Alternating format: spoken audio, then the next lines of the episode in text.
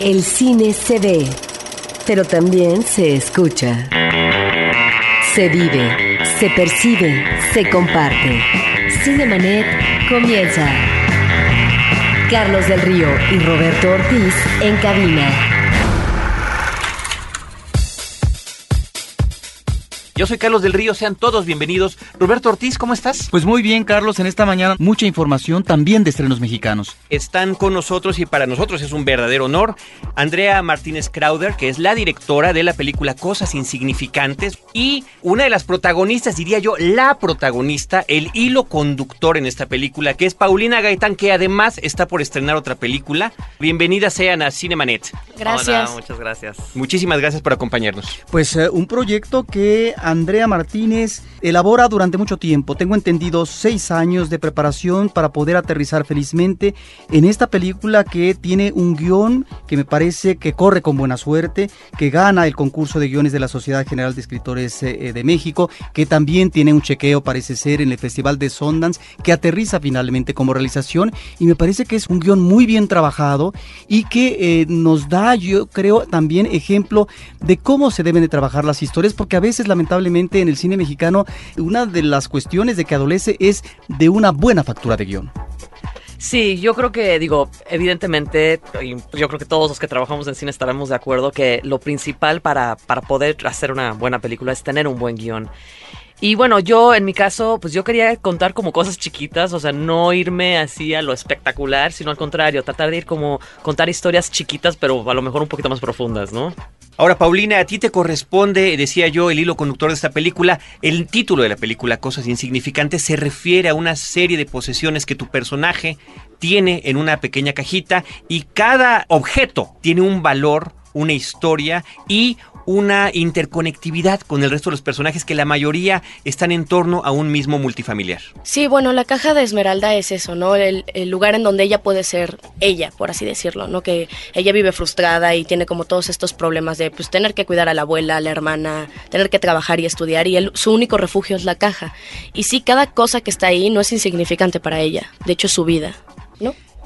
Y bueno, encontramos una historia que no diría yo una historia, sino que son varias historias. Historias que se entrelazan, que se entrelazan a partir de que efectivamente de estos objetos perdidos o que de alguna manera como niña roba, ¿sí? En algún momento dado este personaje infantil, de tal manera que esto también nos va llevando como estructura, como estructura de, de historia, cómo repentinamente el espectador retoma una acción una acción que ya sucedió para poder entender tal vez el origen y poder ubicar mejor una situación que tiene que ver con un drama, con un drama personal que están viviendo los personajes que tienen que ver también con situaciones tal vez del pasado. Sí, sí, exactamente. Es primero como conocer el objeto que le llama la atención a, a Esmeralda y luego conocer la historia detrás del objeto. Porque yo creo que tanto Esmeralda como yo uh, pensamos que, o sea, los objetos cobran valor únicamente con los humanos que les damos valor, con las historias que hay detrás de esos objetos. No, yo creo que ningún objeto tiene un valor intrínseco, sino que es el valor que nosotros le damos. Y casi siempre tiene que ver con algo que ha sucedido con ese objeto. Ahora, este valor que tú mencionas, y aquí es donde creo que el planteamiento es interesante. No vemos antecedentes biográficos muy definidos de los personajes, lo cual eh, tu película parte de una realidad del presente, donde sabemos que arrastran situaciones muy difíciles y que eh, hay un nudo ahí, algo que tienen atorado que no pueden resolver. De eso trata la película y en donde efectivamente no encontramos propiamente antecedentes que a lo mejor nos permitan definir psicológicamente el personaje, pero finalmente eso es lo atractivo de, de la historia como tal, que vamos descubriendo en el presente estas situaciones de vida que los ha trastocado y que tienen que replantearse si es que aspiran a otra cosa. Sí, a mí me gusta mucho la idea de no contar toda la historia, de, nada más ir como trazando un poco y dejar al espectador, o sea, nunca sabes exactamente qué pasó en esa relación entre el psicólogo y su hija, pero bueno, sabes que pasó algo y muy grueso, entonces... O entre Esmeralda. O entre Esmeralda y dónde están sus papás, por qué están los hermanos en Canadá, pero creo que en la medida en que un personaje actúa en el presente de una manera verosímil, que puede ser contradictoria, Yo creo que más bien todos los personajes de alguna manera actúan de una manera contradictoria, porque así somos los, seres humanos, somos ambiguos, ¿no? Así complicadísimos. Entonces, pues me gusta mucho eso de que no, de no contar todo, sino dejar mucho a, un poco a la imaginación del, espectador. Ahora, hay una especie de tradición histórica en la narrativa cinematográfica donde las cosas, donde los objetos tienen un valor muy especial y me, me, parece que te aferras y te aferras bien a esto, ¿no? Yo pensaría como referencia únicamente, pues, eh, dentro de la historia del cine, en ladrones de bicicletas, ¿no? Donde no nada más es la historia del objeto, sino lo que el objeto significa para el bienestar de una persona. Y en este caso, que es ahorita también para que nos platique Paulina, ¿no? Cómo, cómo pues, darle vida a esta situación, ¿no? No, sí, yo creo que, que en este caso era, era, justamente lo que yo quería contar con estos objetos y con el hecho de que Esmeralda de alguna manera tenía como una sensibilidad para sentir ese valor de los objetos y de alguna manera recrearlos. O sea, igual y ella recrea historias con esos objetos. Entonces, pues no sé, la, la, caja en sí con los objetos, pues sí fue una cosa un poco como mágica, ¿no? Crear la caja con los de arte y... Uh -huh. y uh... Involucrar inclusive en la, en la eh, creación de eh, los créditos iniciales. Claro. Que fuera parte de, ¿no? Que es muy interesante además cuando descubrimos por qué se ven así las cosas. Claro. Cuando estamos eh, leyendo los créditos de inicio de la película, ¿no? No, incluso digo a nivel personal, o sea, dentro de esa caja hay como cosas muy personales mías, ¿no? O sea, sale mi hija en una foto y entonces es como también como mi manera de también darle un poco más de sentido a, a eso, ¿no? Sí, bueno, yo siento que, que la caja de Esmeralda, además de ser increíble, o sea, la primera vez que la abrí sí me quedé así de wow, o sea, todo lo que tiene, ¿no? Y yo no me había fijado en la foto de tu hija hasta que me dijiste. Y bueno, siento que, que sí, Esmeralda es súper sensible, ¿no? Como ve los objetos y, y, ni siquiera conoce las historias, y no le importa conocerlas, sino simplemente es este hecho de imaginárselas y de, bueno, poder crear una vida que, que no conoce y, y, y ya. Y Ahora, estamos, estamos, oyendo, perdón, la música es Jacobo Lieberman, ¿verdad? El, el, el, el compositor que está, que está estupenda eh, y sirve muy bien en la película. Ahora, están los personajes de la historia, pero yo diría también que la directora maneja la ciudad como si fuera otro personaje.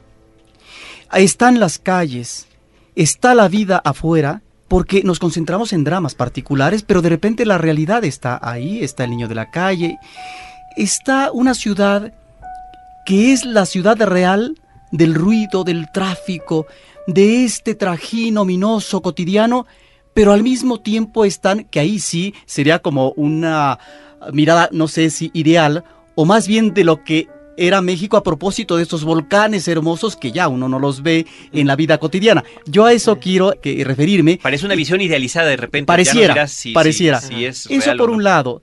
La ciudad como personaje y sobre todo una filmación en un, eh, digamos, uh, centro de departamentos, una serie de condominios que ha sido objeto de filmaciones eh, con anterioridad en el cine. Claro, para mí la ciudad sí, efectivamente sí era un personaje, suena, suena, un poco trillado, pero yo creo que en este caso sí lo manejamos así.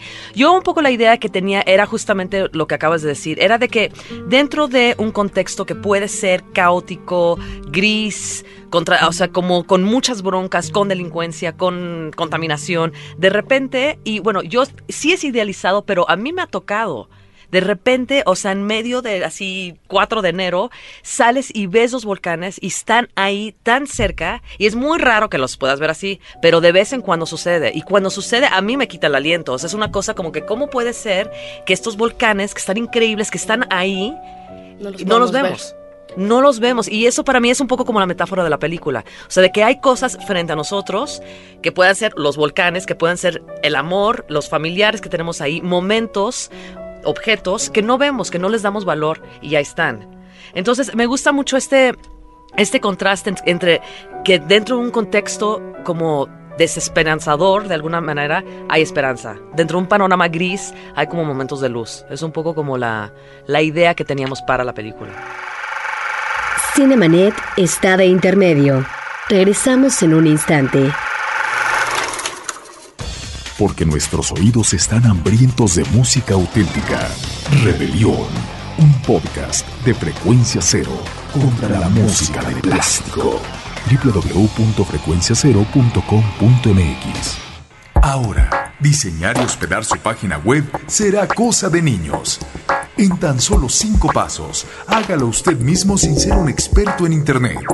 Ingrese a suempresa.com y active ahora mismo su plan. Suempresa.com, líder de web hosting en México. Los temas del momento no siempre son cosa seria. Radio Raza, un podcast de frecuencia cero. Porque el humor es algo serio. www.frecuenciacero.com.mx Cinemanet. En lo que se refiere a la manufactura de la película, yo sí quiero destacar que está todo en orden y eso nos da mucho gusto. La fotografía, la edición, las ritmo. actuaciones. Ahorita habría que mencionar sobre este ensamble de, de actores que consigues para la película. De diferentes generaciones. diferentes Sí. generaciones, diferentes medios, ¿no? Eh, que trabajan en otros lados y de repente están ahora en el cine.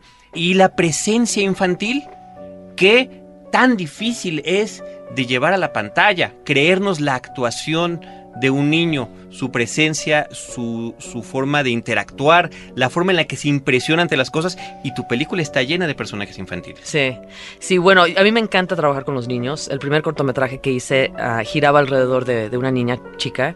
Entonces, bueno, es un, en general el trabajo con los actores es lo que más, lo que más me clavo, po- podría decir. Y bueno, en esta película en particular yo tenía clarísimo que era una película que, que dependía completamente de las actuaciones.